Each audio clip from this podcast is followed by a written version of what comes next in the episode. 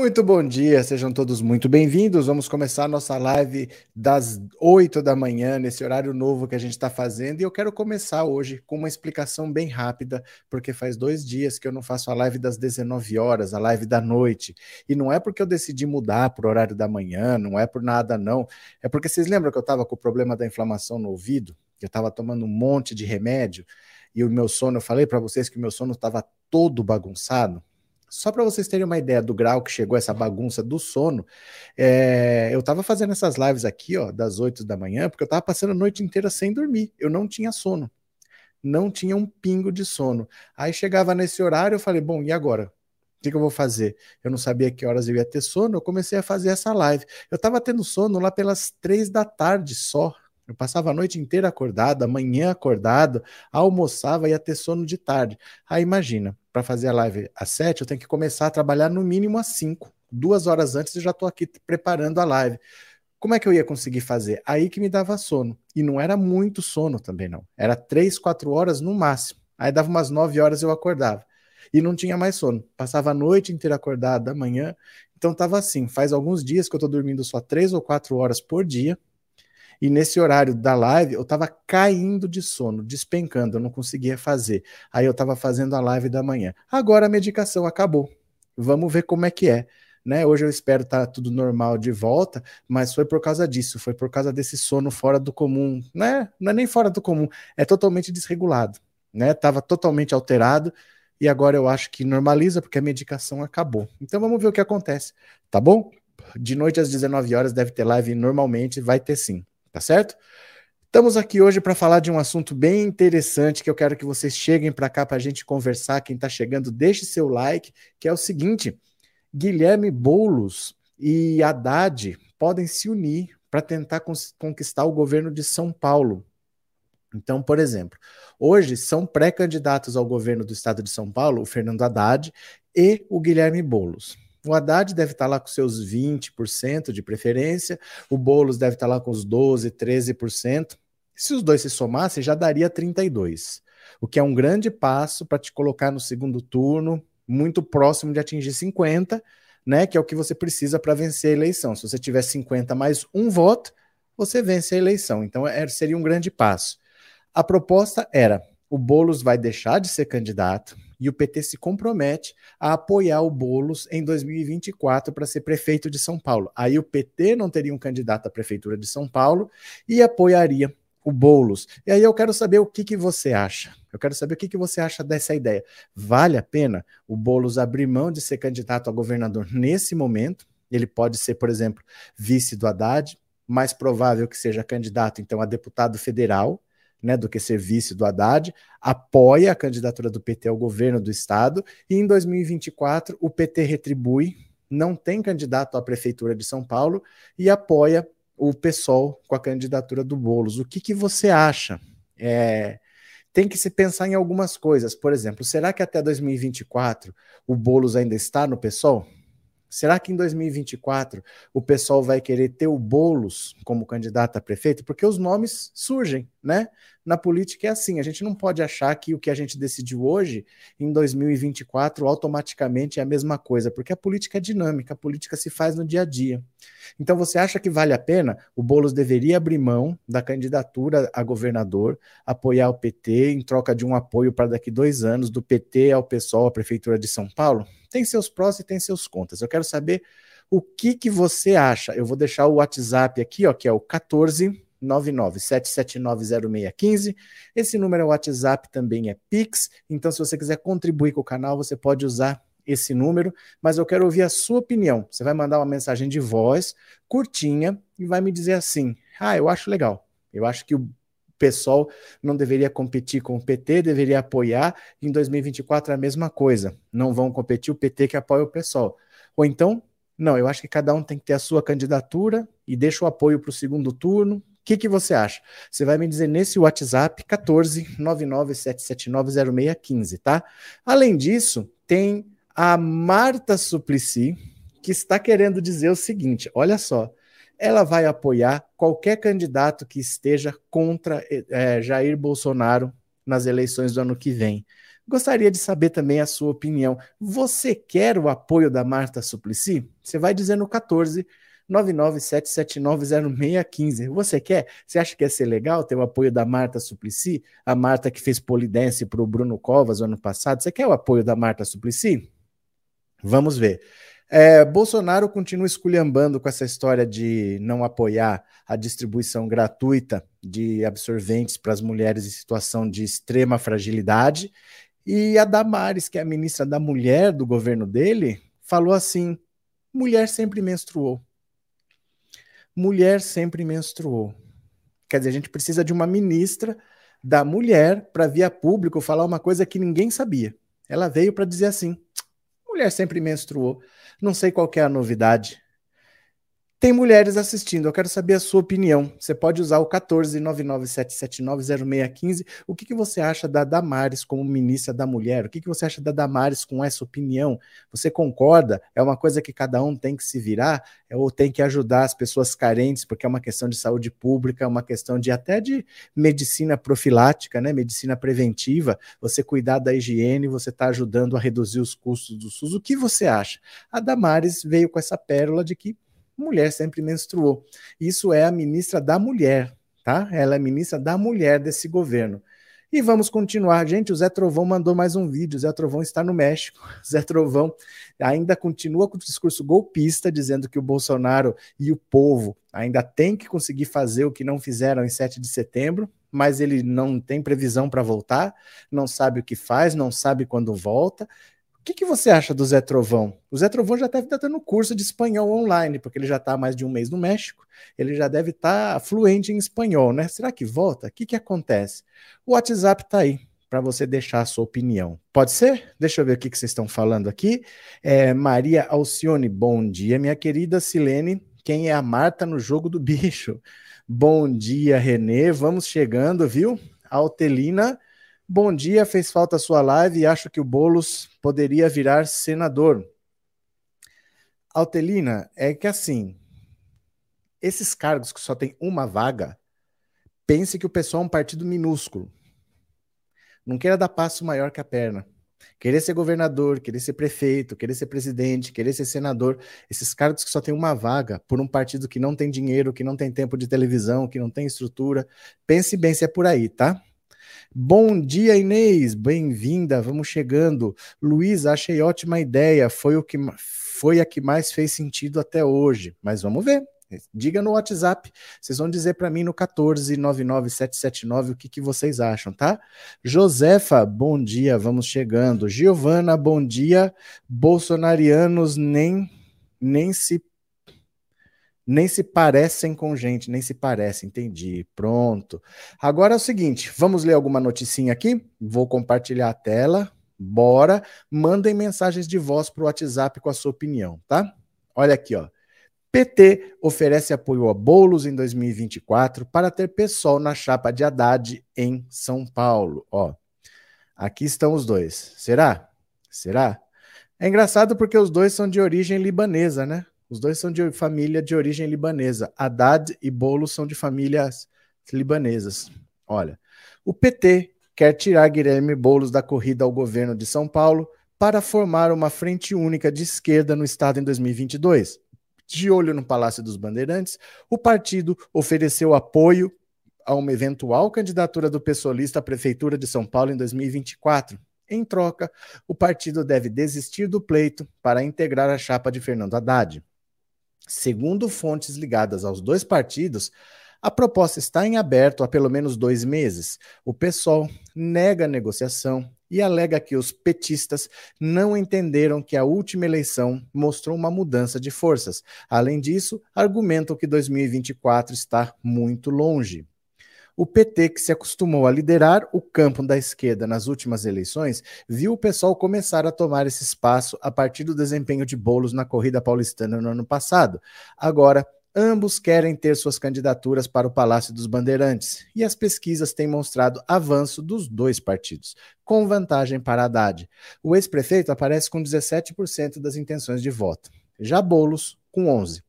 Na margem de erro, essa diferença pode cair para até dois pontos.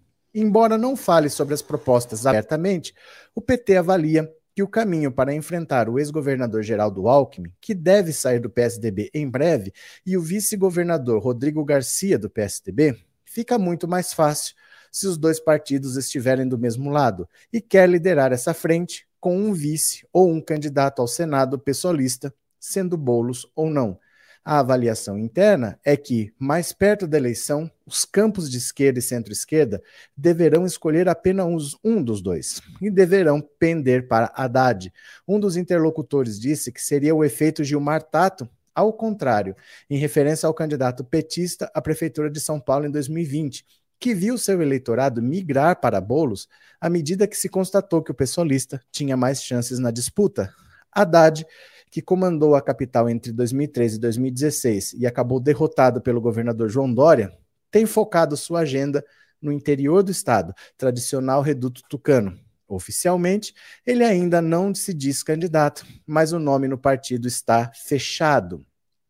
Em pesquisas internas, os petistas dizem que o ex-presidente Lula tem mais de 50% das intenções de voto na periferia da capital paulista e que o potencial de voto de Haddad cresce cerca de 10 pontos quando sua foto é mostrada ao lado do ex-presidente, que deve concorrer ao Planalto. No PSOL, essa proposta é mais do que rejeitada. Para o partido, ela não faz sentido algum. O PSOL, pela primeira vez desde a eleição de 2006, deve abrir mão de uma candidatura ao Palácio do Planalto para apoiar Lula e o PT já no primeiro turno, o que já gerou divergências internas. Sem a visibilidade de uma corrida nacional, o partido conta com o palanque próprio no Estado para reforçar suas candidaturas à Câmara e uma eleição em que a cláusula de barreira cresce e um desempenho que será fundamental para o pessoal garantir acesso ao dinheiro, acesso ao dinheiro público e ao tempo de televisão nas próximas disputas. Para o presidente estadual do PSOL, João Paulo Rilo, o PT lançar possibilidades irreais como fato político concreto é uma tática pouco inteligente e, de certa forma, desrespeitosa. Não contribui em nada para a nossa unidade nacional. Em nota, o presidente nacional do PSOL, Juliano Medeiros, reafirmou que Bolos é candidato a governador por decisão soberana do nosso Congresso em São Paulo. E não cogitamos uma retirada. Levantar essa hipótese é uma falta de respeito conosco. Essa postura pode colocar tudo a perder. Além disso, o pessoal desconfia da promessa para 2024. Membros do partido dizem que a eleição municipal ainda está muito longe e que, caso Lula volte ao Planalto, todo o cenário muda. Bolos tem realizado agendas pelo Estado. Na quinta, por exemplo, esteve em Guarulhos, na região metropolitana. O político também já dialoga com outros partidos, como o PCdoB, Rede e PDT. Tantã. Olha como não é simples, você está vendo? Veja como não é simples. O pessoal tem bastante resistência, porque o pessoal é um partido muito pequeno e que precisa conseguir votos para continuar existindo ele precisa superar a cláusula de barreira, que é assim: você tem um mínimo de votos que você tem que atingir para ter direito ao tempo de TV e para ter direito ao fundo eleitoral. Se o partido não atingir, na próxima eleição, ele não tem televisão e ele não tem dinheiro. O partido fica a pé, praticamente. Então ele já abriu mão de ter um candidato à presidência da República para apoiar o PT. Se ele abrir mão ao governo do estado, ele vai aparecer pouco na televisão. E aí ele tem medo de não atingir a cláusula de barreira. Veja como não é simples, não é simples, né? Vamos ver o que, vocês estão dizendo aqui. É, bom dia a todos, eu apoio sim. Tá certo, Biraci? Espera lá. O que vocês estão falando aqui? Bom dia, fala pro, pro, pro falar isso. O que é, Diego? O que, que é, Diego? para as pessoas que são membros do canal, fala para o professor falar sobre a interferência de. Calma, meu filho, calma. É que assim, Diego, a live tem um tema. Não adianta você entrar num tema e ficar desesperado para falar de outra coisa. Você entrou numa live que está falando sobre Haddad e bolos. Eu vou falar disso depois, mas fica tranquilo, fica tranquilo. Estou falando do tema da live. Daqui a pouco a gente chega lá, fica tranquilo. Aguarda, aguarda, tá? Você entrou numa live que o tema é outro, tá bom? Damares, ministra dos machistas, disse a Silene. Cadê? Quem mais? Cadê? Que fica trovoando por lá. O que, que aconteceu? Uh, bom dia, Giovana Bolsonariana. Essa aqui eu acabei de ler. Quem mais? Não entendeu, Inês, o que, que aconteceu? Uh, eu apoio, disse o Renê. Vamos continuar aqui. Quero ouvir a opinião de vocês. Não é uma questão simples, tá? O pessoal ele precisa existir. Ele é um partido que é muito menor do que as pessoas pensam. As pessoas acham que é assim: PT, pessoal. O pessoal é infinitamente menor do que o PT. O pessoal tem seus 10 deputados, mas o Freixo saiu, que era o maior nome, quem levava mais votos para lá. Você tem que pensar no pessoal nacionalmente, porque ele vai ter que atingir um mínimo de votos para conseguir ter direito ao tempo de TV e o tempo de televisão. É tempo de TV e ao fundo partidário, ao dinheiro. Então o Freixo já era um grande puxador de votos, já saiu, já foi para o PSB. A Erundina já falou que vai aposentar. A Erundina não vai mais disputar a eleição, ela tem 86 anos. Então são nomes importantes que já estarão fora da disputa. E aí você tem menos gente trazendo voto para o partido. Se ele não atingir um mínimo, ele não tem direito mais à TV nem ao dinheiro. Aí como é que faz? É bem complicado. O pessoal é um partido que parece que não é tão pequeno, mas ele é bem pequeno. Ele não é um partido que está no Brasil todo como a gente pensa. Ele só tem 10 deputados. É, 3, 4 no Rio, 3, 4 em São Paulo, mais um ou outro pingado e acabou. É só isso, tá bom? Eu gosto do Haddad, mas prefiro o Boulos, mas o pessoal é muito pequeno e dogmático. Acho que infelizmente o pessoal não vai aceitar essa troca de apoio. O pessoal também tem esse problema de que ele tem algumas ideias muito fechadas, do tipo assim, é, não aceita doação de banco, não aceita doação de empresa ligado a isso, de empresa ligado àquilo. E no fundo, você entende qual é o princípio que ele quer seguir, mas não dá para você ir para uma guerra sem arma. Então, enquanto os outros estão aceitando, ele não aceita, ele está disputando uma batalha sempre em desvantagem. É por isso que o Freixo saiu. O Freixo falou: eu vou entrar nessa disputa para o governo do Rio, mas eu vou entrar para ganhar. Eu não vou entrar para disputar. Eu já entrei para disputar. Já fui para o segundo turno, mas eu vou entrar para ganhar. Então agora ele vai pro, ele foi já para o PSB por causa desses dogmas do, do, do pessoal. Vamos ver, né? Vamos dizer aqui.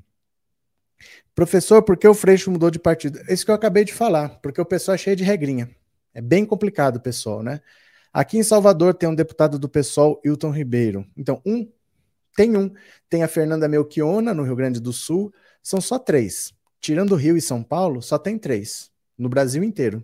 É um partido bem pequeno, né? E o Guilherme Boulos é um bom candidato do pessoal ao governador, mas é, mais 2022 pode ser Haddad no governo e Boulos vice, depois Boulos governo. Não é que assim, olha, vocês têm uma noção errada do que é a política. Vocês acham que os melhores candidatos formam a melhor chapa a política é um jogo, é, é como se fosse um jogo de futebol, só que quem faz gol é a torcida. Ganha quem tem mais torcida, não ganha quem tem os melhores jogadores. É diferente, não é como vocês pensam. Se eu juntar os melhores candidatos, ninguém derrota essa chapa. Não é assim. Você tem que ter os candidatos que trazem mais votos. Então, se você juntar esquerda com esquerda, você não está acrescentando nada. Provavelmente, se fosse o Haddad sem vice, ou Haddad com Bolos, dá a mesma coisa. Porque o Bolos não traz um eleitor que já não seja de esquerda, entendeu? É um jogo de futebol em que quem marca gol é a torcida. Você tem que trazer votos, não é colocar os melhores juntos e ninguém derrota. Não são os candidatos que vencem, são as torcidas dos candidatos que vencem. É mais ou menos um paralelo assim. É como se quem levasse mais torcida para o estádio ganhasse o jogo. É diferente, viu? Votei no fantástico professor Haddad para presidente, lamento em Portugal, só votamos para presidente. Pena, né? Por que não tem mais live? Já expliquei no começo, viu, Katrina? Depois você ouve, eu, eu expliquei já, mas tem, hoje vai ter. Bolos pode ser futuro candidato a governador? É que quando é isso? 2026, tem chão ainda, né? Tem muito tempo ainda. Simpatizo com o Boulos, Lu Mesquita. PSOL ainda perdeu dois nomes de peso, Freixo e Jean Willis. É, o Jean Willis foi para o PT, o Freixo foi para o PSB, e eles estavam querendo fazer uma outra loucura, que era colocar o Glauber Braga para ser candidato a presidente, que obviamente não vai ganhar. O pessoal não tem tamanho para ganhar uma eleição para presidente, só que ele é deputado. Então seria um deputado a menos. Né? Então ele é deputado, não seria deputado, porque ele está disputando a vaga de presidente, não de deputado perde a Luiz Erundina, perde o Freixo, O Boulos só fica disputando prefeitura, governo e presidência, quer dizer, nunca tem mandato de nada. Gente, o Boulos, para para pensar, o Boulos nunca tem mandato de nada. O Boulos está sempre fora da política. É um erro ficar disputando essas eleições que só tem uma vaga, porque ele nunca participa de nada. Quem está fora não muda nada, você tem que estar dentro. Ele nunca está dentro de nada. Ah, ele foi candidato a presidente, está fora. A Manuela Dávila foi vice do Haddad, está fora. O próprio Fernando Haddad está fora. A Dilma tentou vaga no Senado, perdeu a eleição, está fora. Todos eles são fora da política. A gente não faz mudança de fora. Precisa estar na política, né? Bolos tem que ser candidato a senador ou deputado federal para eleger uns juntos com ele. Para eleger juntos com ele, tem que ser no Senado, na, na, Câmara, porque na Câmara a eleição é profissional, no Senado não. O Senado não tem eleger ninguém, é, é uma vaga só, ou duas, né? Acho que agora são duas. Muito boa a sua analogia da torcida, você é muito didático. Mas é isso, Silene. As pessoas às vezes falam, ai, mas eu quero Lula e Flávio Dino que ninguém vence, mas não é o candidato que marca o gol. Quem marca gol são os eleitores.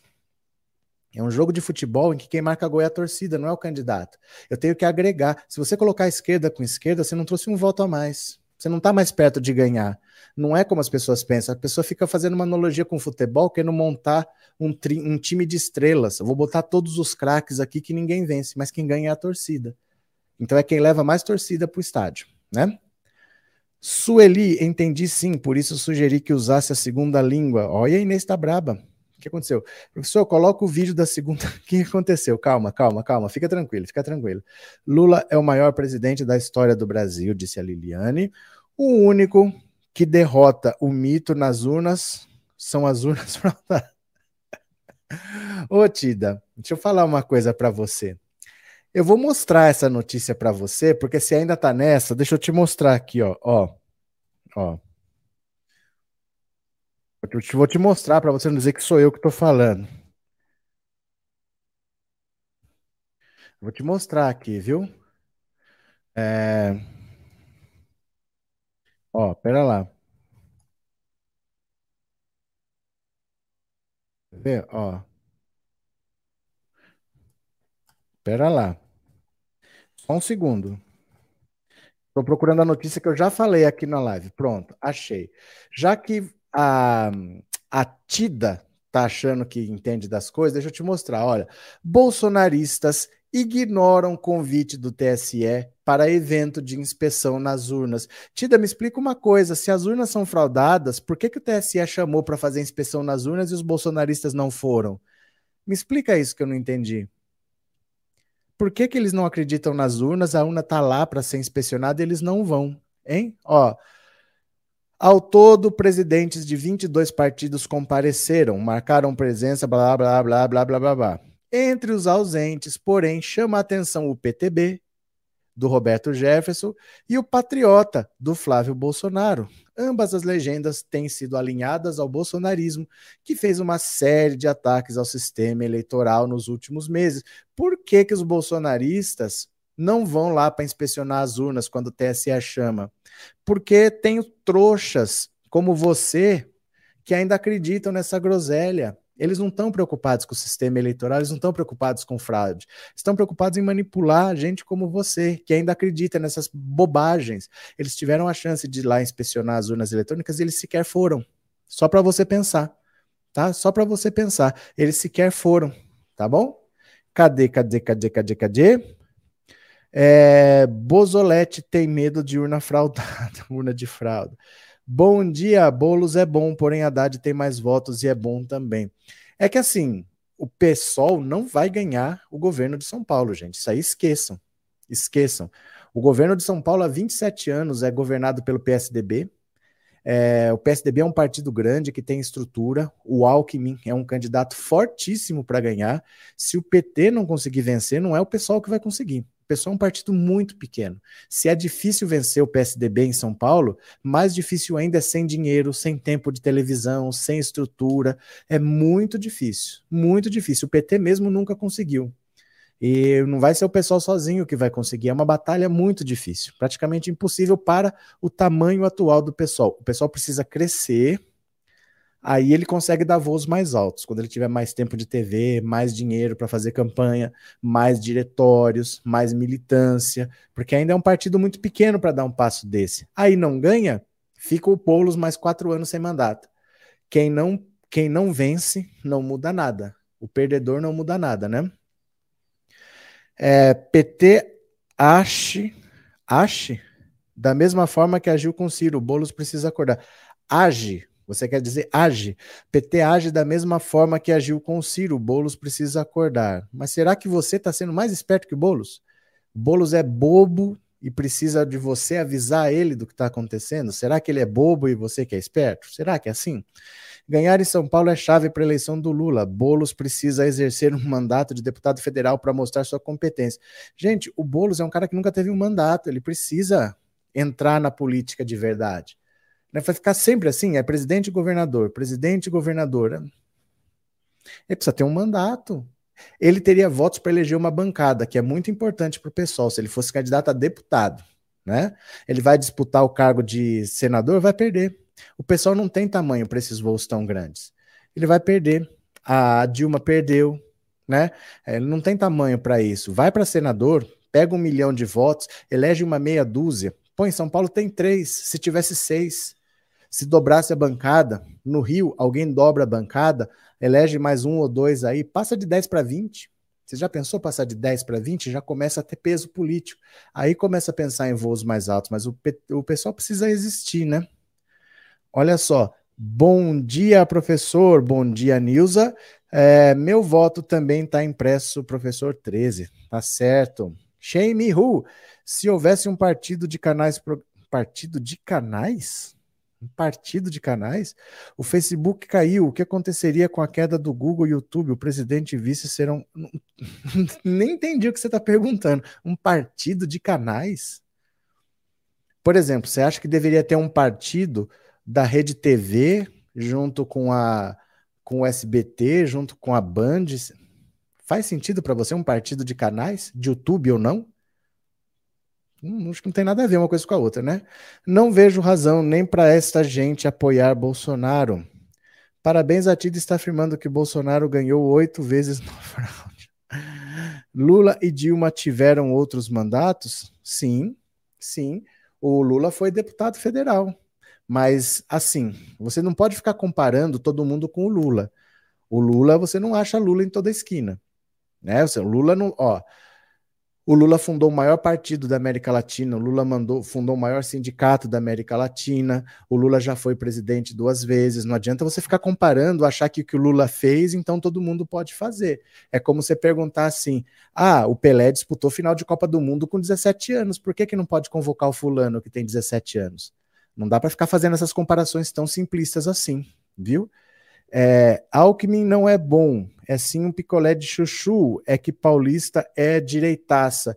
É que o interior de São Paulo é muito rico, então os fazendeiros têm muito dinheiro, investem muito pesado, o, os produtores de laranja, de cana-de-açúcar, eles têm muito dinheiro, e eles eram sempre assim, PMDB. Sempre votaram no PMDB, o Quercia era muito forte, o malufismo sempre foi muito forte. Quando passou de PMDB, PMDB perdeu força e o PSDB ganhou, foi PSDB a vida toda. Então, a cidade de São Paulo é menos. Em São Paulo já teve três prefeitos do PT, mas no interior, não. No interior não passa nem perto. Então fica o pessoal brincando de disputar a eleição para não ganhar. Eu não sei, o pessoal precisa começar a vencer, porque quem perde não muda as coisas, né? Você tem que estar tá dentro para mudar. Bom dia, Lulão, bem-vindo. Agora, a Marta Suplicy está oferecendo o apoio dela para quem for contra o Bolsonaro. Quem quer o apoio da Marta Suplicy aí? Quem quer o apoio da Marta Suplicy? Deixa eu mostrar aqui para vocês. Dá uma olhada aqui, ó. Marta diz que apoiará quem tiver chance de derrotar Bolsonaro em 2022. Olha que beleza! Eu não sei mais se é a Marta ou se é a Joyce Hasselman. Quem será que é essa aqui? Marta Suplicy, secretária municipal de Relações Internacionais da cidade de São Paulo, disse hoje que apoiará qualquer candidato que tiver chances reais de vencer o atual presidente Jair Bolsonaro. A minha posição é, é frente a uma candidatura autoritária como a de Bolsonaro, que colocou o Brasil numa situação de párea internacional. Qualquer candidatura que faça frente, com possibilidade real e concreta de ganhar disso que nós estamos vivendo, eu estarei junto, eu apoiarei de qualquer forma. Meu Deus. Marta disse que o ex-presidente Lula fez um excelente governo em sua gestão e que o petista tem qualidades essenciais para um chefe do executivo. Marta foi ministra do Turismo durante o governo Lula. Para a ex-prefeita, há muito arrependimento nas pessoas mais simples e também não são tão, não tão simples de terem votado em Bolsonaro. Mas hoje elas veem o nome de Lula como uma possibilidade de voto no próximo ano. Eu acredito que o Lula fez um excelente governo. Não é à toa que ele saiu com 80% de aprovação. E hoje é a pessoa que tem as qualidades de conversa. Do jeito que nós estamos, a capacidade de diálogo, de respeito com o diferente é fundamental. Não podemos correr o risco de eleger mais uma pessoa que não tem noção de postura, comportamento, que nem tem noção de nada, porque falta tudo. E se soubesse governar, você poderia até engolir algumas coisas horrorosas que ele fala, mas não tem. Uma pesquisa eleitoral feita pela Genial Investimentos e pela Quest Consultoria e divulgada essa semana aponta que o ex-presidente Lula venceria em todos os cenários do segundo turno nas eleições presidenciais. Contra Bolsonaro, Lula teria 53 contra 29. Segundo a ex-senadora, que apoiou e votou a favor do impeachment de Dilma, as eleições de 2022 terão características diferentes e não serão mais direita versus esquerda, mas sim autoritarismo versus democratas. Ela destaca que essa mudança trará mais pessoas para o lado democrata, assim como é o PT, que já se mostrou pró-democracia em seus antigos governos. Marta ainda ponderou que Bolsonaro conseguiu ser eleito porque conseguiu captar desejo dos brasileiros de moralidade, melhora econômica, ética e combate à corrupção. Bom, bom. Quem quer o apoio da Marta Suplicy? Fala aí para mim, quem quer o apoio da Marta Suplicy? Apoiou o golpe junto com o Temer, depois foi para o MDB do Cunha, do Eduardo Cunha. Frederico, sim, eu concordo com o Lula, mas ele deve ter muito cuidado com o vice de direita. Olha o caso da Dilma Rousseff. Mas, gente, para de olhar para o passado. Para de olhar para o passado. Política não é assim. Política não é com base no rancor. Vocês têm que se espelhar no Lula, que está apertando a mão de pessoas que não mexeram um dedo para tirar ele da cadeia. O Lula não está olhando para o golpe da Dilma. O Lula está olhando pelo que ele tem que fazer pela frente e vocês ficam presos nesses rancores do passado. Política não se faz assim. Não sou eu que estou dizendo, é o que o Lula faz. Ele, tá ele apertou a mão do Fernando Henrique. Quando você viu o Fernando Henrique fazer qualquer gesto em favor dele, ele está indo lá, ele não está olhando para o passado. Se o Lula não está preso a isso, não fique você, tá? Marta traidora, disse o Márcio. Lula foi o melhor presidente? Ué, se você não sabe, está perguntando para mim. Você deveria saber, né? É, Marta Traíra Golpista, disse Heloísa Helena. Bom dia, Amara Miranda. Marta já morreu, só não enterraram. Qual é a solução então, Reginaldo? O que, que foi, Silene? O que, que aconteceu? O que, que aconteceu? Contem para mim. Essa Marta está preparando uma desculpa para votar para o PT e ficar do lado de quem está ganhando. É, Manolo, o Lula já tentou trazer a Marta de volta o PT não aceitou, as pessoas não aceitam ela de volta. O Lula tentou. O Lula tentou trazer ela de volta, as pessoas não aceitam, viu? Não, não acho que volte, não. José de Alencar, um grande homem, um grande empresário e um excelente vice-presidente do melhor presidente do Brasil, Lula. Valeu, Guto. Marta desapoia, disse o Robson. Arivaldo, o Bolsonaro usa uma bobagem sobre as urnas, para, sabendo que não será reeleito, ele usar essa desculpa para provocar uma revolta vinda do gado. É o Trump Tupiniquim. Mas já morreu, viu? Já morreu. É que o gado não tem o que falar, fica repetindo isso daí, mas ele mesmo já parou de falar. Porque ele sabe que se não aconteceu no 7 de setembro, não acontece mais, né? Então Marta se arrependeu de votar no Bolsonaro ou tá indo para o lado de quem já ganhou? Michele, ninguém sabe. Ninguém sabe o que a Marta quer. Eu acho que nem ela deve saber se bobear. Acho que nem ela sabe mais o que, ela quer. A diferença é que elegemos os deputados e senadores, aí Lula aperta a mão todo, a Lula aperta todas as mãos. Oi, Ana, tudo bom? Bom dia a todos que não votaram no VEM 17. Lula é um cara gente boa mesmo, disse o Otávio. Marta é a Joyce Hasselman da esquerda. Não sei se da esquerda, viu? Eu não sei se da esquerda, não.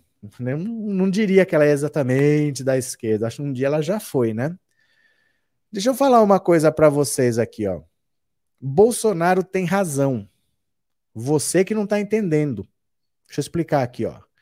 Bolsonaro sempre tem razão. Você é que não entende direito. Olha só. O presidente Bolsonaro está coberto de razão quando diz que o Brasil jamais teve um ministério como o dele, ou que nada está tão ruim que não possa piorar. Às vezes, o que ele fala corresponde de fato ao que pensa. Às vezes, o que pensa é o contrário do que diz. Só uma inteligência superior é capaz de entendê-lo. Por exemplo, ele não quis dizer que a situação do país está ruim e que poderá piorar. Foi o inverso, que a situação não está tão ruim e poderia ser pior, mas que irá melhorar. O que um presidente teria a ganhar se reconhecesse que seu país vai mal e que tende a ficar pior? Ora, estaria dando razão aos seus adversários e com isso perderia apoio. Ao dizer que o Brasil jamais teve um ministério como o que tem hoje, ele fez apenas uma constatação, não emitiu juízo de valor, que o distinto público tire suas próprias conclusões. Na nova versão de Jairzinho Paz e Amor, Bolsonaro foi apenas democrático. Ele já disse que escolheu os ministros entre pessoas de seu relacionamento, como todo presidente costuma fazer. É por isso que o governo está repleto de militares. Bolsonaro foi criado desde pequeno nesse meio. Sofreu quando o exército dispensou. Se não pôde voltar ao quartel, trouxe o quartel para ele. Como dono da caneta mais carregada de tinta da República, é razoável supor que ele esteja satisfeito com o ministério que o serve. Quando não esteve, não hesitou em mudá-lo. Mandou embora Mandetta logo no comecinho da pandemia, lembra-se? Trocou pelo general Pazuello, tirou Pazuello do Ministério da Saúde e pôs Quiroga. Um médico que endossa as decisões do presidente é melhor do que um general que simplesmente cumpre ordens. Bolsonaro é contra a obrigatoriedade do uso de máscaras. Quiroga também. Bolsonaro é contra passaporte da vacina. Quiroga, item. Kit Covid, o ministério não recomenda. Bolsonaro é a favor. Quiroga dá um jeito de não dizer o que pensa sobre isso. Bolsonaro diz que a inflação é um problema mundial. Paulo Guedes, ministro da Economia, e as voltas com a descoberta de sua conta bancária em paraíso fiscal? Concorda com ele. Não importa que a alta dos preços do Brasil seja a terceira pior do mundo, deverá fechar 2021 na casa de 7%, só abaixo de Argentina e Turquia e o dobro da média dos países do G20. A propósito de Guedes, finalmente ele falou sobre a conta onde guarda um naco de sua fortuna livre de impostos. Falou em inglês. A Câmara quer ouvi-lo, mas de preferência em português. Bolsonaro vetou a distribuição de absorventes para mulheres vulneráveis. Damares Alves, ministra da, da Mulher, defendeu o veto. Bolsonaro recuou do veto que o Congresso iria derrubar. Damares foi pega no contrapé, mas isso é problema dela. O ministro astronauta da Ciência e Tecnologia até pensou em pedir demissão porque cortaram 92% do seu orçamento, mas pensou melhor e resolveu não pedir demissão depois de participar de uma cerimônia com jovens cientistas. Não iria abandoná-los justamente na hora de graves dificuldades. Bolsonaro espelha seus ministros, que por sua vez o espelham. Trate de compreendê-los. O exercício do poder é mais complexo do que aparenta. Na verdade, ele está sendo bastante irônico. Né? Ele está sendo bastante irônico. Ele está dizendo basicamente o seguinte: gente, o que tem é isso daí. Não adianta você querer que do Bolsonaro saia um bom ministério. Quando ele fala que é bom, é bom mas é do ponto de vista do Bolsonaro. E você não pode esperar que o ponto de vista dele seja um ponto de vista coerente, um ponto de vista ponderado, porque ele não é uma pessoa assim. Então, quando ele coloca lá um, um monte de capacho para fazer o que ele quer, é isso daí que você pode esperar do Bolsonaro. Não vai sair nada melhor do que isso. Se ele trocar, ele vai trocar por outro capacho. Não existe solução dentro do governo Bolsonaro. Só existe solução se você remover o Bolsonaro de lá, porque ele não é a pessoa que vai colocar alguém técnico, alguém que tem autonomia. Ele só põe capacho para trabalhar com ele, gente que diga que ele está certo. Então, às vezes é besteira a gente ficar discutindo por que faz isso, por que faz aquilo, porque se está no governo Bolsonaro, o que, que você vai esperar do Marcos Pontes? Tá lá, cortou, olha, 90% do orçamento dele é a parte de comunicações. Então, quando dividiram o ministério dele, que era ciência, tecnologia e telecomunicações, a parte de comunicações, que foi o Fábio Farias, já era 90% do dinheiro. Desses 10% que sobrou, 90% foi cortado para o ano que vem porque não tem dinheiro. Ele está praticamente com 1% do orçamento que ele começou. Mas ele pede demissão? Ele não pede. Do mesmo jeito que o Paulo Guedes não pede demissão. E a Damares não pede demissão. Porque todo mundo é apegado ao cargo. Eles sabem que eles nunca seriam ministro de Estado em governo de ninguém que fosse. De que outro presidente a Damares seria ministra de Estado? Então esse pessoal não, não larga o osso. E eles vão ficar lá falando amém para o Bolsonaro por apego ao cargo, pura e simplesmente. Né? Ah, depois daquela dancinha na campanha do Covas, Marta desistiu de vez de voltar ao PT. Não, ali, ali já foi ladeira abaixo, porque ela já tinha ido para o PMDB, para o MDB, do Eduardo Cunha, para combater a corrupção do PT. Ali, qualquer coisa que viesse depois era só a cereja do bolo, né? A Roberto Jefferson ainda está preso. Ele está preso, ele passou por um cateterismo no hospital, mas ele recebeu alta. Tendo alta, ele volta para o presídio. Então ele estava preso, ele foi para o hospital para fazer uma cirurgia, ele fez a cirurgia, teve alta e agora ele volta para o presídio. Roberto Jefferson não vai andar na rua antes da eleição do ano que vem, não, viu? Depois daquela dancinha, essa que eu acabei de ler, Luiz Neto, Michele, Marta é da família tradicional paulistana. É, não sei exatamente, não. Quando ela era Suplicy, ela era, né? A família Matarazzo era uma das famílias mais ricas do Brasil. Matarazzo Suplicy, né? Bom dia, anjos da vossa bênção. Até que enfim, dois grandes líderes juntos. Que maravilha. Viva o melhor presidente do Brasil e futuro também. Deus abençoando-lhes. Abraços e beijos fraternos. Tia Douçurada. Bom dia. Se o PT perdoa todo mundo da direita, então deve perdoar a Marta. Mas não é questão de perdoar. É questão de você falar assim. Quando você faz uma aliança, você não está falando que você deve estar dentro do partido. É diferente. Fazer uma aliança, aliança você faz com pessoas diferentes. Os que são iguais, você acha que você já está com eles no seu partido. Então, quem tem que estar no partido já está. Se não quiser, pode entrar. Mas alianças é com diferentes. Não tem relação isso. Vou trazer a Marta de volta porque eu estou fazendo aliança com outro. Mas aliança é com diferentes. Porque eu quero agregar para a campanha. Fazer alianças é uma coisa, perdoar a Marta é outra. Não é a mesma coisa, são coisas diferentes, viu? Marta não precisa fazer mais nada, é só dar o voto contra Bolsonaro. Eu votei no Haddad, mas não condeno quem votou no Bozo, só não entendo como quem votou nele não se arrependeu ainda. Não, Edilson, não é assim não. Não é assim não.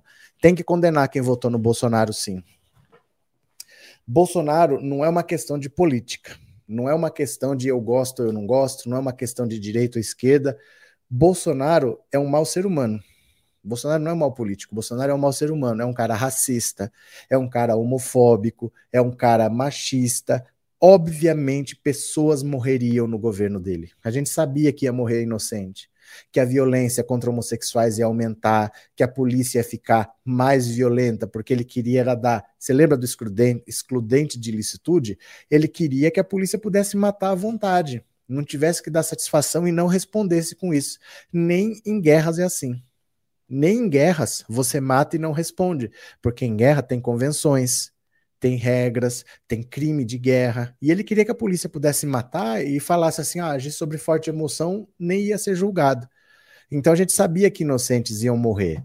E os inocentes morreram. A gente não sabia que vinha uma pandemia, mas é claro que uma pessoa que fala que o erro da ditadura foi torturar e não matar, ele não tem apreço pela vida. Um cara que fala que não estupra colega de, par de parlamento porque ela não merece, é claro que ele não ia cuidar de ninguém. Então, tudo isso a gente já sabia antes. E as pessoas votaram mesmo assim. Não, não pode ser assim o voto, né? Só elogio ao reverso. Silene, Lula é incrível. Ontem em entrevista ele minimizou a vaia e as ilações do Ciro. Falou que faz parte do jogo político e que só não é vaiado quem não sobe no palanque. Lula não tem ódio no coração. É que assim, o Ciro procura as vaias.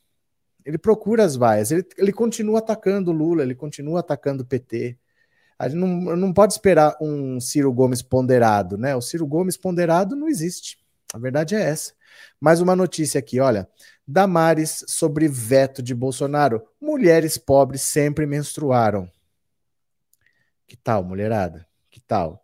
Ao defender o veto do presidente Jair Bolsonaro à distribuição gratuita de absorventes, a ministra Damares, do Ministério da Mulher, Família e Direitos Humanos, declarou nessa sexta que mulheres pobres sempre menstruaram e nenhum governo se preocupou.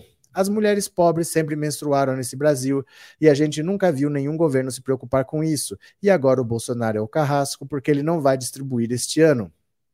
Os itens de higiene eram distribuídos para estudantes de baixa renda nas escolas públicas, além de mulheres em situação de rua e de vulnerabilidade extrema.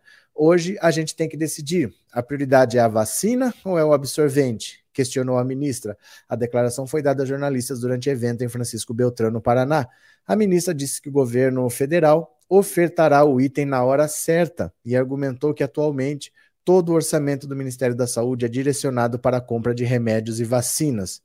Pois é, mas se for assim, né? Então, porque é, então, porque você está comprando vacina, o orçamento indo para vacina, você não compra remédios para quem sofre infarto, para quem sofre acidente de trânsito. O SUS agora só vai existir para comprar vacina. Você não pode abandonar outras questões. E veja, isso foi aprovado pelo Congresso. Ele vetou porque ele quis. Falar que não tinha dinheiro, não tem dinheiro para ele turbinar o Bolsa Família, que ele está querendo falar, é, turbinar só para ganhar voto mas ele está correndo atrás do dinheiro, né? Está querendo dar calote nos precatórios, está querendo é, mudar o cálculo do imposto de renda para conseguir o dinheiro. Então, quando interessa para ele, ele vai atrás do dinheiro. Não é uma questão de tem ou não tem dinheiro, é que ele não liga. É que ele não liga. Ai, mas nenhum governo fez isso. Teve uma época que não tinha SUS, teve uma época que várias coisas não existiam, a gente tem que andar para frente, né? Não adianta querer se esquivar da responsabilidade. Se você não quer cuidar das pessoas, não, não vá para o governo, né? É, tem gado já cedo. Tem gado toda hora. Isso aí não tem jeito, não, né? Bom dia, gosto muito da sua live. Adão, meu vizinho, é vacina ou absorvente, mas é muito canalha. Bolsonaro é o melhor presidente do Brasil, é um grande mentiroso. Fala para os petistas que ditadura é a pior coisa que tem. Quê?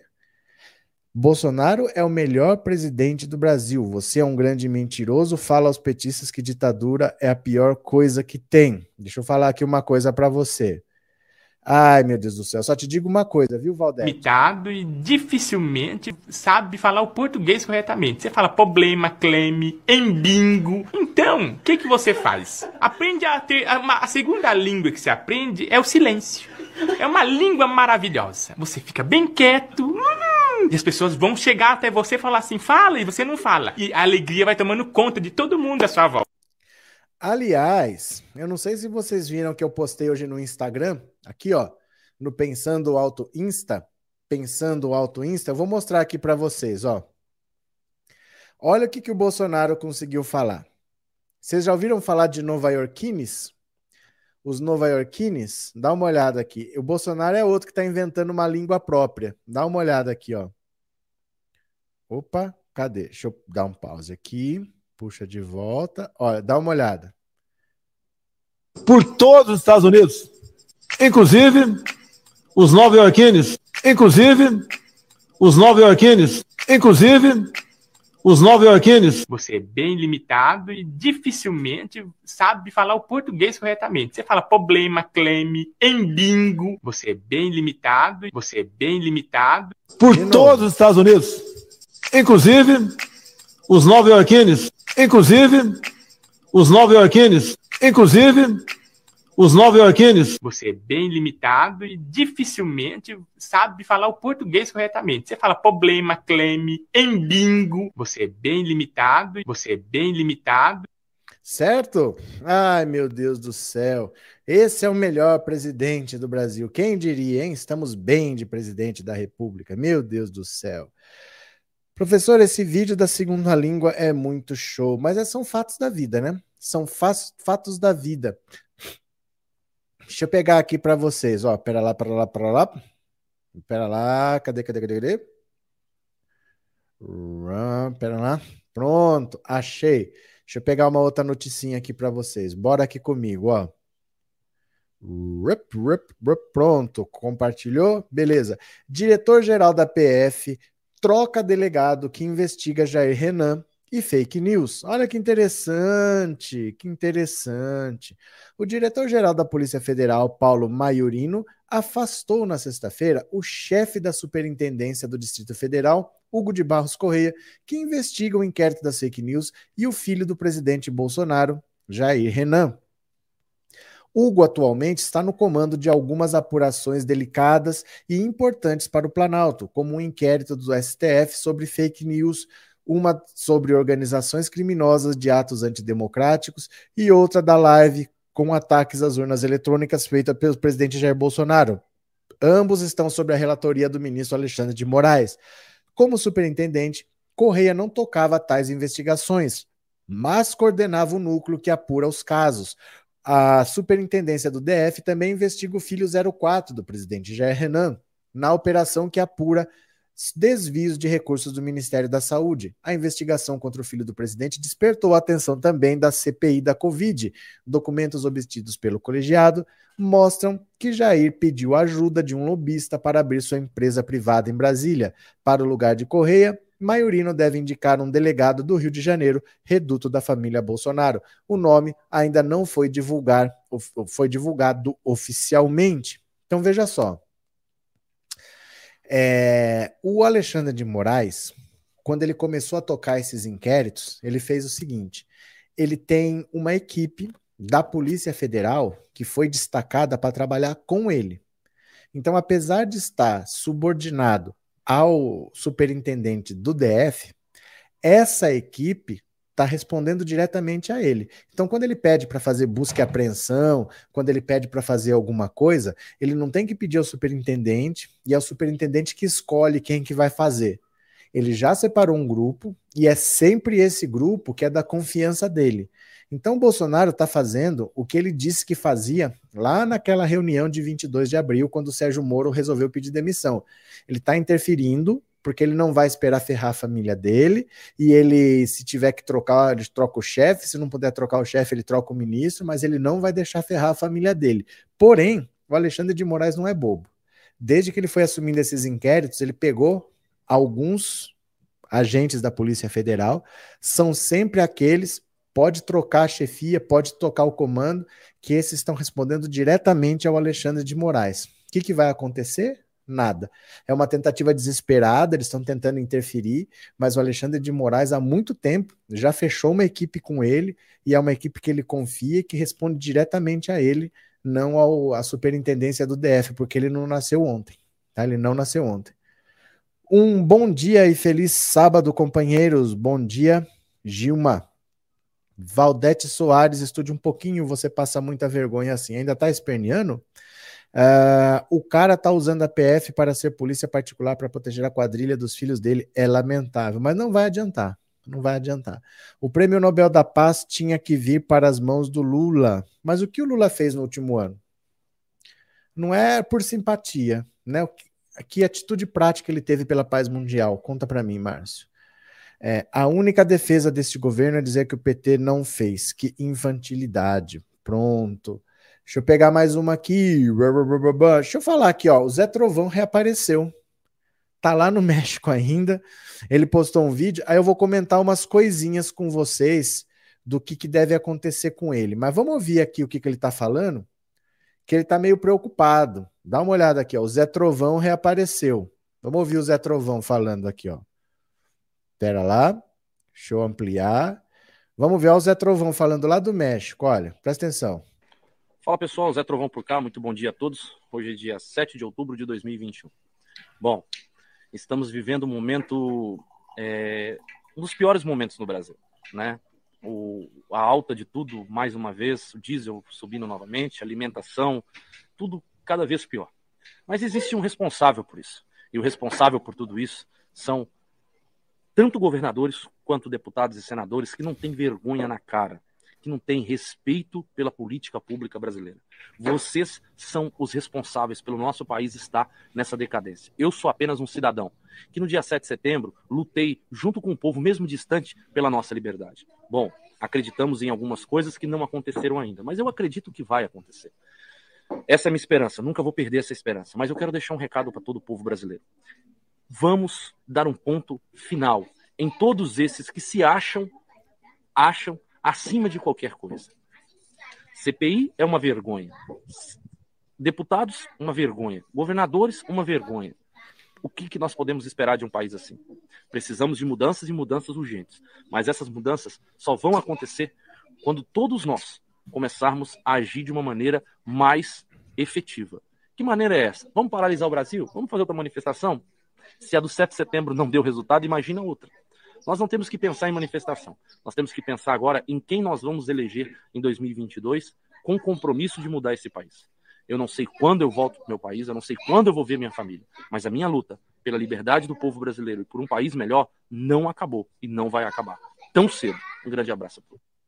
Olha, isso aqui é o desespero. Ele está falando isso para puxar o saco do Bolsonaro. Ah, a culpa é dos governadores, a culpa é de deputados e senadores. Ele está querendo puxar o saco para ver se alguém socorre ele lá. E assim, ele está no México. No México, a polícia brasileira não pode ir lá prender ele. Depende dele ser preso pela polícia mexicana, que se ele não cometeu crime lá, não vai prender. Né? Para isso acontecer, você teria que ter um acordo de extradição. Aí você tem que falar: olha, eu preciso que vocês me mandem o fulano, porque ele tem que responder por um crime aqui. Mas sem esse acordo, não acontece. Não adianta você falar eu quero. Você tem que ter um acordo prévio estabelecido pela diplomacia dos dois países, senão isso não vai acontecer. A polícia não vai atrás dele se ele não tiver um acordo de extradição com o Brasil ou se ele não cometer um crime lá no México. Então, o que, que eles deveriam fazer? Ele está claramente pedindo ajuda, ele provavelmente está ficando sem dinheiro, ele deve ter algum financiamento, alguém deve estar tá dando dinheiro, mas ele não aguenta mais ficar num hotel. O que eles deveriam fazer? Ele deve estar tá lá num hotel e eles deveriam bloquear o cartão dele, o cartão internacional. Porque provavelmente ele não chegou por uma agência.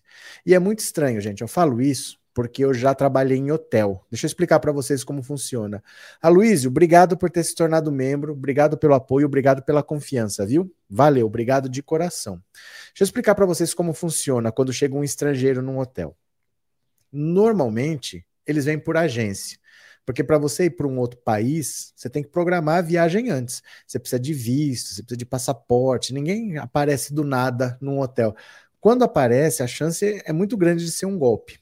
Então, se ele não chegou por uma agência, ele não está lá ao trabalho, ele não está com a família em viagem de férias, é muito estranho. Normalmente vão pedir o cartão de crédito dele na chegada, vão pedir o passaporte, vão tirar xerox de tudo e vão exigir o pagamento antecipado. Aí ele diz que vai ficar uma semana vão exigir o pagamento dos sete dias e ou vão pedir para ele zerar as contas dele no, no, hotel a cada três dias, ou então tudo que ele comprar ele tem que pagar à vista, mas ninguém vai falar assim, ó, vai gastando aí e paga no final, porque é muito estranho um estrangeiro chegar do nada.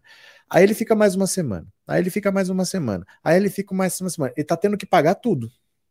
Corta esse cartão de crédito. Não deixa ele ficar pagando essas contas, porque aqui é só emitir uma ordem judicial. Alexandre de Moraes manda bloquear, bloqueia, não tem mais como mandar dinheiro para lá. Ah, mas e se o cartão não é dele? É, gente, o hotel, para aceitar, ele tem que ter pego o cartão de crédito e o passaporte. Se for falso, é crime. Aí a polícia vai lá e prende ele. Entendeu? Se você sabe que ele está em tal hotel, porque a polícia brasileira sabe, a polícia brasileira não pode ir lá pegar porque é dentro de um outro país, mas sabe onde ele está. Se ele não está registrado lá com o próprio nome, com o cartão de crédito dele, ele está cometendo um crime. Aí você avisa a polícia mexicana para ir lá prender. E aí o governo mexicano vai querer expulsar ele para o Brasil, porque aí ele cometeu um crime em solo mexicano.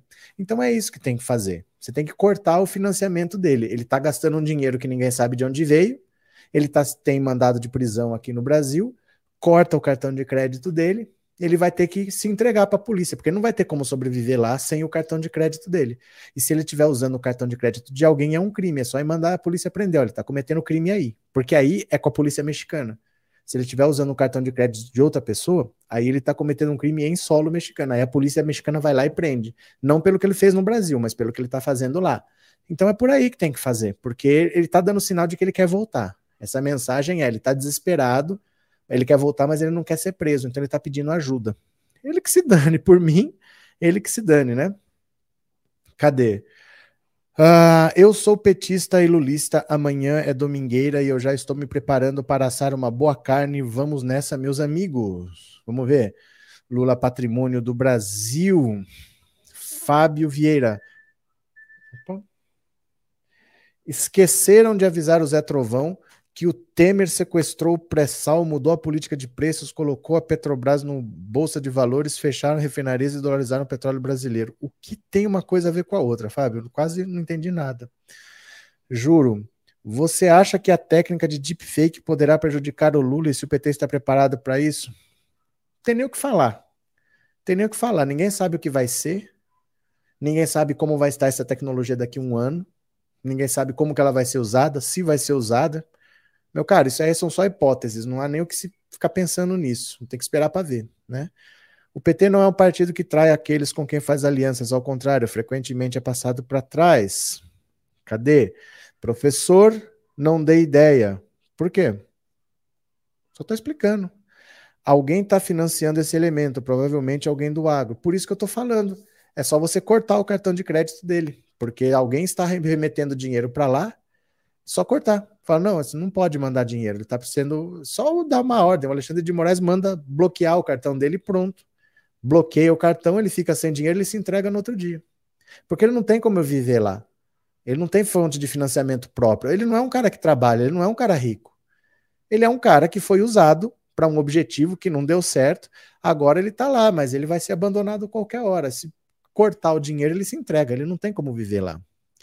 É, espero que seja essa equipe do Xandão a interrogar o Bolsonaro. No caso de suas interferências na PF, me refiro à equipe da PF. É polícia Interpol? Não, não. ele está num território mexicano, gente. Ninguém pode entrar no país dos outros e sair prendendo assim, não. Não, não pode ser assim. Entendeu? Eu não posso mandar, ó, entra lá no país dos outros, vai lá e prende. Não é assim que funciona. Como é que tá um cara aqui vem uma polícia de um outro país, entra e sai prendendo as pessoas. Não pode ser assim. Se ele está lá, a responsabilidade é da polícia mexicana. Se não tiver acordo de extradição, eles não vão fazer nada. Para isso que existe acordo de extradição, senão não existiria, né? Ora, deixa eu explicar para vocês o que é um acordo de extradição. A extradição é para quando você tem, por exemplo, alguém cometeu um crime no Brasil. E eu sei que esse alguém está nos Estados Unidos. Eu quero que ele venha pagar pelo crime aqui. Só que assim, Ninguém vai simplesmente mandar para você uma pessoa porque você está pedindo. Porque tem país que é assim. Tem país que persegue um cara simplesmente porque o cara é contra o governo. E eles querem que você mande para lá para matar o cara. E ele é só um adversário político, ele não cometeu um crime. Então, como é que eu sei se esse cara cometeu um crime ou se esse cara é só um adversário político que está sendo perseguido? Você entende a situação? Eu não vou mandar prender um cara aqui ó, e dar para o cara matá-la. Eu não quero ter problemas com isso. Então, se eu confio no seu país e você confia no meu país, a gente faz um acordo. Quando você pedir, eu mando. E quando você pedir, eu mando para você. A gente troca. Entendeu? Mas é porque eu confio no seu país. Eu sei que seu país não vai fazer sacanagem. Aí você tem que ter esse acordo. Então, por exemplo, na Itália eu confio. Eu tenho um acordo com a Itália. Eu mando para a Itália se ela pedir, ela manda para mim se eu pedir. Mas eu nunca fiz esse acordo com a França. Então eu não vou pegar o processo do Zé Trovão, eu não vou ler duas mil páginas, eu não vou fazer isso de bandido por bandido. Se eu tiver um acordo, eu mando. Se eu não tiver, eu não mando. É por isso que tem o um acordo de extradição. Porque não é todo país que vai pedir um cara que simplesmente cometeu o crime. Ele pode estar pedindo um cara que ele quer matar. É um adversário político. Entendeu? Então você tem que ter um acordo de extradição. Os governos falam: ó, se você está pedindo, eu confio em você. Aí eu mando. E aí depende de acordo de país para país. Eu posso ter com os Estados Unidos e não ter com o Canadá. Aí, se ele estiver no Canadá, ele está livre, entendeu? O Zé Trovão deve ter vendido o caminhão. Ele não tem caminhão. Ele não é caminhoneiro, ele não tem caminhão, acho que não tem nem habilitação. Pode se perseguir e matar a reputação da pessoa ou do país. O que você está dizendo, Paulo Roberto? Qual é o caso? A entrevista do Lula ontem foi maravilhosa, ele realmente é tudo o que precisamos. Estou falando do Zé Trovão. O que tem o Zé Trovão? É, espero que seja essa equipe do Xandão a interrogar esse eu já li. Cadê quem mais? Dalhe, Dalhe Lula, Dalhe. Professor, quando a Dilma descobriu o pré-sal, foi golpeada pelo Temer, que assumiu pelo golpe, mudou a política de preços da Petrobras, dolarizou, botou a Petrobras na bolsa de valores. Pra... Mas, mas o que, que, tem a ver com o assunto aqui? Isso que eu não entendi. O que, que você jogou esse negócio aí, saiu correndo? Não entendi o que, que isso tem a ver. Bom dia, nem caminhão ele tem, que eu saiba, ele não tem mesmo, não. Vamos ver aqui, ó. Quem mais? Quem mais? Quem mais? Olha, eu tenho um canal no Telegram. Porque não é todo mundo que gosta de grupo de WhatsApp. Porque no grupo de WhatsApp, todo mundo pode mandar o que quiser. É para vocês trocarem, é para vocês usarem. Quer mandar vídeo, quer mandar link. Não é para mandar para esse WhatsApp que eu ouço vocês, é para mandar para o grupo, porque aí as pessoas podem receber. No Telegram, só eu mando, recebendo 800 mensagens por dia, você não entra no grupo de WhatsApp, no canal do Telegram. É a mesma coisa, tá? Olha o que, que o Bolsonaro conseguiu no Telegram. Dá uma olhada aqui, ó. Por isso que eu falo para vocês que é preciso ter todas as ferramentas. Olha, Bolsonaro atinge um milhão de seguidores no Telegram e consolida dianteira em rede sem lei. Olha, Criado no início do ano, o canal de Jair Bolsonaro no Telegram acaba de ultrapassar a marca simbólica de um milhão de inscritos, o que faz do atual presidente e candidato à reeleição o líder absoluto no uso dessa ferramenta de comunicação. Em comparação, o líder das pesquisas Lula tem menos de 36 mil usuários em seu canal, criado em junho deste ano. Já o de Ciro Gomes conta com menos de 19 mil, embora tenha sido criado bem antes, no começo do ano passado. Outros pré-candidatos, como o governador de São Paulo, João Dória, ainda nem exploram esse aplicativo de troca de mensagens. O abismo nos números a favor de Bolsonaro mostra que o presidente é de longe quem mais tem levado a sério uma plataforma que tem tudo para ser fundamental na campanha do ano que vem. Na última segunda, o Telegram teve um pico de procura em razão do apagão de cerca de sete horas que atingiu o WhatsApp, seu concorrente direto. Num único dia, o presidente ganhou 20 mil inscritos em seu canal. Independente do que ocorreu nesse dia, Bolsonaro se destaca porque vem fazendo um esforço contínuo para atrair seus apoiadores para a plataforma, disse Giulia Tucci, que pesquisa o alcance do Telegram para seu doutorado de Ciência da Informação na Universidade Federal do Rio de Janeiro. Segundo dados levantados por ela, com base em informações disponibilizadas pela própria plataforma, cada post do canal de Bolsonaro impacta cerca de 178 mil usuários do Telegram. O presidente faz, em média, oito publicações por dia, em geral, ações do governo de caráter institucional. Ainda não está bem claro como será o comportamento do Telegram de Bolsonaro no ano que vem, num contexto de campanha. O uso abertamente político da ferramenta e de outras redes sociais por ele poderá gerar ações de uso da máquina da justiça eleitoral. A penetração do Telegram cresceu muito. Não é uma ferramenta tão popular como o WhatsApp. E imagino que nem venha a ser, mas está se consolidando rapidamente como uma opção. O salto no canal de Bolsonaro foi de mais de 650% desde 10 de janeiro. Apenas nos últimos 90 dias, o aumento foi de 30% no número de usuários. A cada dia, o canal do presidente ganha em média 3.700 inscritos. O de Lula ganha 300 e o de Ciro ganha 30. Olha só, olha de onde Bolsonaro estava para onde ele passou de julho para outubro. Passou de 700 mil para 1 milhão. Então eu falo para vocês, gente, não adianta ficar de fora reclamando, tá? A gente tem várias opções aqui. Eu tenho um Twitter, eu tenho um Instagram, tenho um grupo de Facebook, tenho um canal no Telegram, agora tenho um podcast. Eu estou fazendo uma diversificação para tentar atingir todo mundo.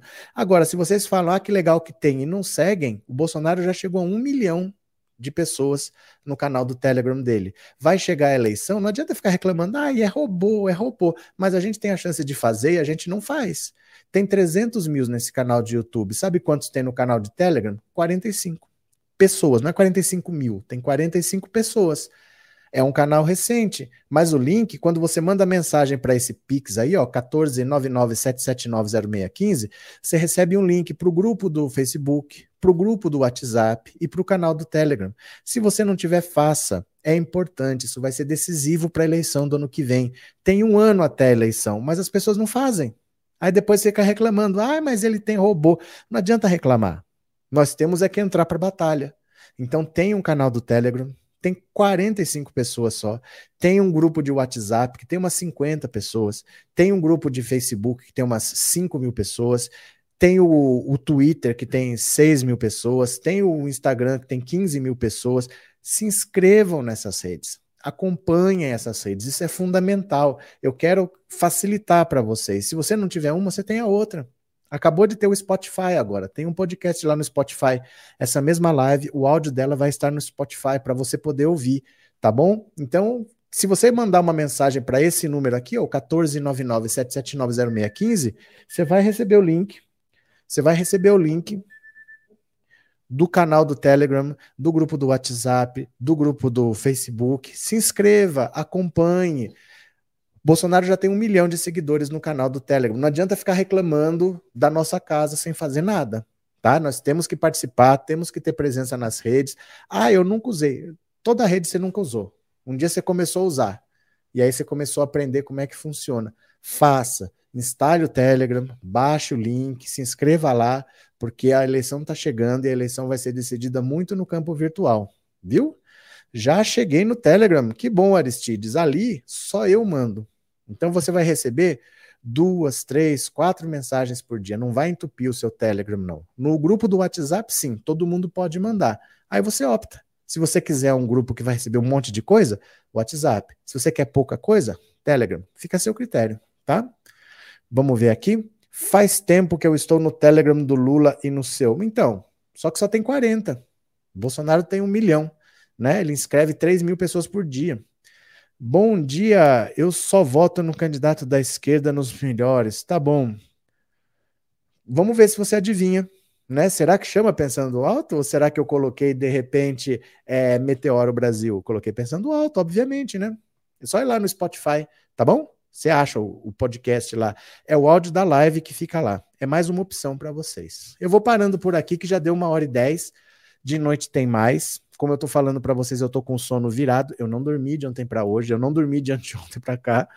Então vou ver se eu descanso um pouco, mas eu não tô com sono. Agora eu não tô com sono. Essa é a minha preocupação, tá bom? Então um beijo a todos. Eu vou deixar vocês com uma musiquinha aqui que não precisou tocar hoje, mas vocês vão ouvir agora.